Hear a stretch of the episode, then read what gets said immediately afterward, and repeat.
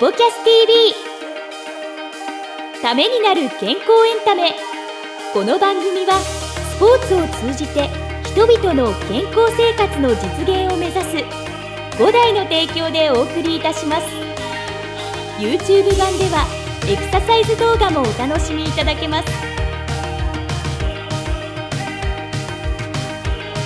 こんにちは早川洋平です。石崎裕太です。ためになる健康エンタメスポキャス TV この番組は YouTube、えー、ポッドキャストでお届けしています。番組登録、えー、チャンネルのフォローよろしくお願いします。お願いします。今週も先週に引き続きですねここ大宮のウォーキングコンディショニング歩みにお邪魔して、えー、この後藤井先生のお話を伺っていくわけですがウォーキングといえば石崎さん普段って仕事で車って使います？逆にいややっぱ歩く歩く方が多いですね、うん、うん、車はもちろん使いますけど、うん、逆に使うってどういう状況で使うんですか？視点間移動する時もそうですし、はい。はい、電車よりも車の方がアクセスが良かったりする時は使っちゃいますけどね、うんうん、基本的には電車移動にするようにしてます。するようにしてるってやっぱ健康のため？そうですね。意外と意識してて、はい、階段とか。そうか、じゃあやっぱりね、電車プラス徒歩ということで。なんか僕なんかもやっぱりちょっと最寄り駅があの横浜の中でも偏僻なところにあるので、うん、電車の最寄り横浜市営地下鉄、JR、京急全部なんですよ。うん、でも徒歩23分なんですよ、全部。30分とか。だから結局歩いてるので、うん、なんかアップルウォッチとかでいかに毎日このウォーキングでこのリングを埋めるかみたいな。石崎さんはでも結果的にはやっぱり1日1時間ぐらい歩いてる？五代白楽支店っていうところが、はい、家からは歩ける距離なんですよ。あ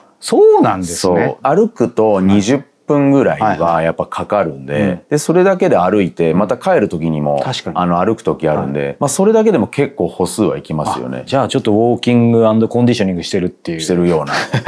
ということで、えー、今回もですね、ウォーキングコンディショニング歩み代表の藤井先生のお話をお届けしたいと思います。それではご覧ください。どうぞ。今まで、まあ、僕の母の例とかね、ここから復活させてもらった例とか、根本的にその、まあ、歩くこと、靴インソールで、やっぱりそのセロトニン、メラトニンのね、効能なんかもお話しいただきましたけど、今まで先生の中で、一見歩くこととか、靴インソールと関係なさそうに素人が思うことでも、はい、意外と今までのこう見てきた中で、まあ先生から当然なのかもしれないですけど、なんか帰結して治った方とか。先ほどの話の延長線上になるんですけれど、僕の師匠である入谷誠先生がすごいと思った一つの大きな理由は、大学病院なんで予約時間が3時間ぐらい待たされるんですよ。そうですよね。ですよ。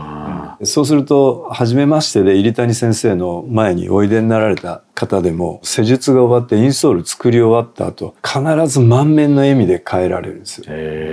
必ず皆さん、うまく歩けない人が歩けた。その、痛かった人が痛くなく動作ができるようになっている。ないしはスポーツのトップの選手を見せていただいて、テニスのスマッシュだとか、例えばそのサーブのパフォーマンスがとか、そうすると肘が痛くてとか、膝が痛くてっていう人が、そのパフォーマンスを最後にさせた時に、いや、先生痛くないです。これならいけるかもってなった時の笑顔というか、うん、僕がこの仕事に強く惹かれたきっかけでもありますし、今も続けていける原動力ということになっているのかなと。うん、いろんな方見ていて、石崎さんもね、まあ、五代さんとしてもテニスやっぱりメインだし、石崎さん自身もテニスプレーヤーとして、まあ今コーチとして、はいうん、今の話を聞いてると、インソールとか靴とかに全全く意識がいってないわけじゃないと思うんですけど、今の話聞いてみて、意外とこんなことも足とか靴とかインソールに関係あるのみたいな、なんか気づいたこと聞いてみたいこととかあります？いやもうテニスって見た目以上に激しいスポーツで、うん、テニスってよく言われるのが足ニスって言われるぐらい。そうなんだ。うん、もうあの足をとにかく使って、はい、テニスって？ラリーしてる時間って実はトータル的には短いんですよね。ボールを打ってる時間よりも足を使って動いて移動してる時間の方がもうほぼ8割9割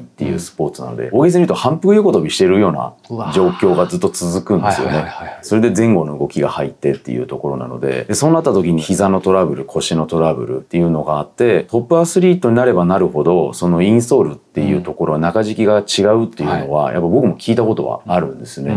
まあ、ですので、あの、そこに関しては僕はあの、まあ日頃スクールで一般の方たちを指導している中で、やっぱりそのトラブルっていうのは、これ人間しょうがないのかもしれないんですけど、うん、ベテランになればなるほど、やっぱそういったトラブルで、大好きなテニスなんだけど、大好きなゴルフなんだけど、うん、痛いからやめなければいけないっていう、僕らにとっても悲しいのが、うん、あの、大会届出されちゃうとか。で、それでなんとか、あの、僕らも、いや、じゃあちょっと治療をね、しっかりとしてまた戻ってきてほしいっていうところで、スポーツの習慣って週1回の習い事なんですけど、ちょっとした怪我で億劫になって、高齢の方になってくると、もうその痛みが原因でやめてしまう。治ってるか治ってないかもわからないような状況で、うん、しょうがないよね、年だよねっていうことで、スポーツをやめてしまう、運動をやめてしまうっていう方がいらっしゃるんですけど、はい、そういう方をどうにか何か救えないかなっていうのは僕ら結構課題で、そういった中でもコンディショニングって非常に大事だなっていうのはよく分かってるんですけど、うん、なんかそういった観点で言うとどういった形でアプローチをしていただけるのかなと思って。波方というトッププロがよく知ってます、はい、ずっと大学生からもう20年ぐらいの付き合いで今も現役のプレイヤーなんですよね、はい、まあ、僕だけじゃなくていろんなトレーナーの方や指導者の方やらが関わってるっていうこともありますけど、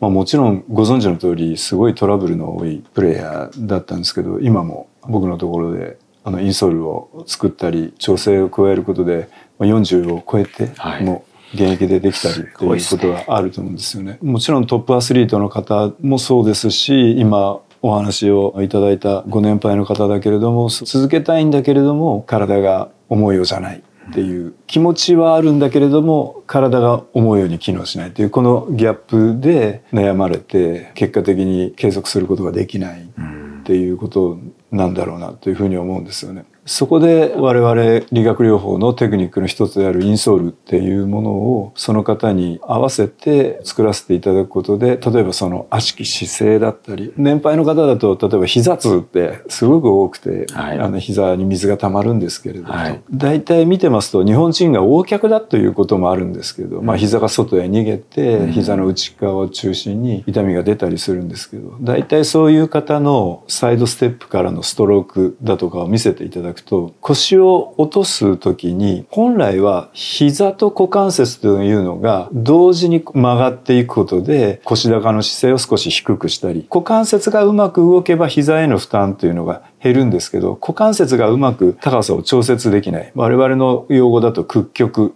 って言うんですけど股関節の屈曲がうまく入らないことによって膝だけで上下の関係をコントロールしようとして膝に負担がかかるっていうのがあったりするわけですね。なのでそれをインソールを使ったりリハビリをさせていただくことで股関節もうまく使えるそれで膝への横脚のストレスも減らすっていうようなことができると膝で悩んでらっしゃる方っていうのはある程度解決できる方もおられるんですよね。それと同じようにもちろん腰痛で悩んでらしたりどうしてもその体幹がうまく使えないことによって手打ちになることで手首だったり肘に負担がかかっていてテニスをそのラケットを握ると痛い打つとどうしても負担が肘にかかるっていうような人もある程度この足から体幹をうまく使えるようにしてあげると手首の肘への負担っていうのを減らすことができたりもするんですよね。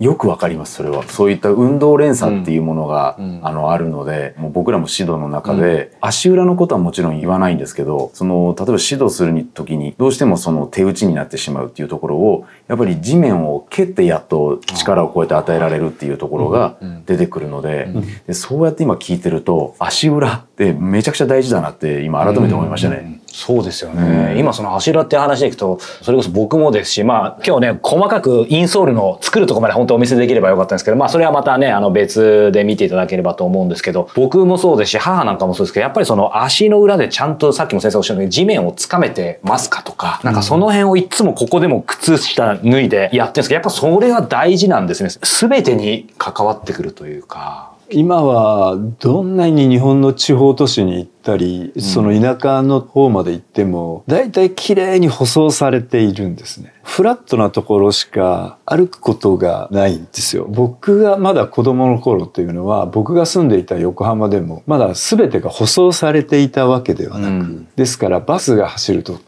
こんなになってたりとかっていうことはあの往々にしてあったりするんですね。でもちろんそういう水たまりを避けたり例えば小さい石の上をこうデコボコしているところを歩いたりしていることそのものがもうリハビリというなるほど。感じなんですけど今はまずはどこ行っても非常に綺麗なアスファルトないしはセメントで舗装されているのとさらに靴の性能も抜群に上がってました、僕らが履いてたのはあの上履きぐらいの感じでペラペラなキャラクターがついて、ゴムで留めてるみたいな、今はもう非常にいいクッションが靴の中に入っていて、自分でクッションを和らげる必要性というのがない、本当は人間も股関節膝関節足関節がうまく連動するとそれ車のショックアブソーバーみたいな働きを機能するんですけど、そういうことが必要なくなってしまっている、でもそれを一旦家の中で脱いだ時にあのそれが全て機能しなくなるわけですね。そうですね。特に日本はその欧米の方と違って家の中は靴を履かないというそういう意味で言うと生活環境が整っている分だけ家の中での転倒というリスクが非常に高かったりして家の中で転んでしまって股関節あの手術することになってしまったよとかあのふらつきが多いんで介護保険のお世話になっていますとかそういうような方っていうのは少なくないですね。やっぱり今テニスの話もありましたけど、はい、そのインソール一つで、今の先生のところにいらっしゃる患者さんも本当いろんな様々な方だと思うんですけど、いわゆる治療というか、慢性的なものとか急性的なものに悩まされている、いわゆるマイナスの状態の方をゼロに持っていくというか、まあ、ゼロというかプラスというか少なくとも平常に持っていくっていうことと、アスリートだってまあ僕ランニングとかも含めてパフォーマンスを上げるというか、たったそのインソール1枚です。そこまで変わるんですかって、まあ実は一番それを分かってるんですけど、ランニングのそのね、シューズ用のインソールを作っていただいた時に、もちろん疑いはなかったんですけど、走ったら本当にタイムが、これランニングやってる方であれば分かると思うんですけど、キロいきなりね、10秒ぐらい変わったんですよ。え、そんな変わるんですか？全然意識ないんですよ。ないんですけど、インソール1枚でそんなに全てが変わるのかなっていう。理学療法という技術の中にはいろんな方法があって海外からいろんな技術を日本は輸入してそれぞれのあのインストラクターの方が日本へ広めておられるんですけど我々のさせていただいている入谷式測定板という履いていることでそのパフォーマンスを維持することができるわけですよね。うんうん、で履いている時間が治療にもなるしそこから常に足裏のそのメカノレセプターっていう感覚受容器から全身の分節にその信号が送られていくので、まあ、先ほどの運動連鎖の話も出ましたけれどすると履いている時にはそのパフォーマンスが維持できますけど、履いていない時も体を学習させているんですね。膝というのはこういう風に使うんじゃなくて、こう使うんだよっていうのを足の裏のレセプターから膝関節に信号を送ることができるんですね。で、それが膝が外へ行っている、膝が曲がりすぎているっていうのをこのインソールで変化させて、それを維持することができるというのが、このインソールの強みの部分ではあるのかなっていうふうに思いますけど、ね。うん、足のその裏の感覚っていうのがものすごく高い時期ってあったんですよ。ですのでサイドにあの振られた時に親指の下の母子球のところがうまく使えてる感覚ですとか今ちょっとなんかその感覚が蘇ってきたんですけど、うん、であの小指をしっかりとグッとグリップできる感覚とかっていうのが確かに動いている中で足をどう使っているかっていうところというのはあったんですよね。僕が思うのはあの今のお話聞いてて多分インソールって世の中にたくさんあるのかなって、でその中で先生があのいろんなアスリートからあの、まあ、海外からもそういったあのいろいろとおそらく僕は口コミで広がってるところもあると思うんですけどそのどんなあのところがやはりあの先生のところに皆さん求められて一番いらっしゃるのかなって。先ほど選手の引退だとかある程度年を重ねることによってスポーツを継続できないっていうお話がありましたけど、まあ、先ほどはそのメンタルはあるんだけれども体がいかないっていうことが、伊崎さんは選手時代にその感覚は非常に鋭敏にというか鋭く自分でわかるっていうその部分が一つの肝になっていて自分の体を自分の思う通りに動かすことができるということがやはりトップの選手の必要な条件ということになると思いますし、それがご高齢の方になると、自分では足を上げたつもりなんだけど、つまずいちゃったっていうよ。引っかかることによって転倒を余儀なくされるとか、どうしてもその制御ができなくてふらついてしまうっていう、そこのギャップの部分をインソールの部分でかさ上げしてあげることがあなたの体はここにいますよっていうことを足裏から教えてあげることができるんですね、うん、そうすることで自分の思う通りに自分の体を動かせばスポーツのパフォーマンスは上がる可能性がありますし、ご年配の方はそのふらついたりだとか転倒のリスクっていうのを下げることができるんで介護保険のお世話になるっていうことは遠ざけることもできるっていうことになると思うんですよね。なのでそのあたりが入谷式測定板の優秀な部分かなというふうに思ったりします、ねうん。うん、さあエンディングのお時間ですが今回ね本編でもまあ僕が藤井先生をよく知ってるということで、うん、あのどちらかというと結構インタビュアー石崎裕太みたいな感じでね。いや今日なんかもう聞きたい聞きたいっていうのがちょっとありました？ああよかったです。なんか僕もその辺の塩梅があれだったんで、すいませんちょっともっと聞きたかったらねああいやいやたくさんいろんなこと聞けてすごい良かったですね。いやでもなんか事前にでもあんまり構えてなくやっぱその場で即興で聞いてる感じがするんですけどこれだけは絶対聞こうとかその人に会う前にどういう感じのスタンスなのそんなのはあの事前に何か考えられるようなタイプじゃない、い、やいやいやいやあの全然考えられないからもうその話聞いてる中で興味湧いたことだけですよ、あ本当ですか？もう全然。素直に。素直に。もうそれだけ。じゃあ先月のねオープニングかエンディングかでね、はい、やっぱりあの会議中とかでも、なんか突然こう降りてくるみたいな。やっぱりこれも質問も降りてくるんですか？質問降りてくる。まああのすごいぐるぐる考えてるんですよね でも石崎さんに振ってもほら必ず答えてくれる今まで思考停止やっぱりないから停止はないんでしょうね。まあでももうね40年生きてますからね、うん、同じような思考で考えてきちゃってるから、はい、慣れてきたっていう方が早いあれじゃないですか。正しいじゃないですか。まあ慣れもねまた良し悪しありますからね。そうですね。じゃあまあ今後ねまた来週以降どっかで石崎さんの思考を止めるようなね質問もできるように僕もプロインタビュアーとして頑張りたいやめてください、はい、いいのか？いやよくないですね。はい。ということでまた来週もお目にお耳にかかりましょう。それでは、はい、ありがとうございましたこの番組は提供5大グループプロデュースキクタスでお届けいたしました。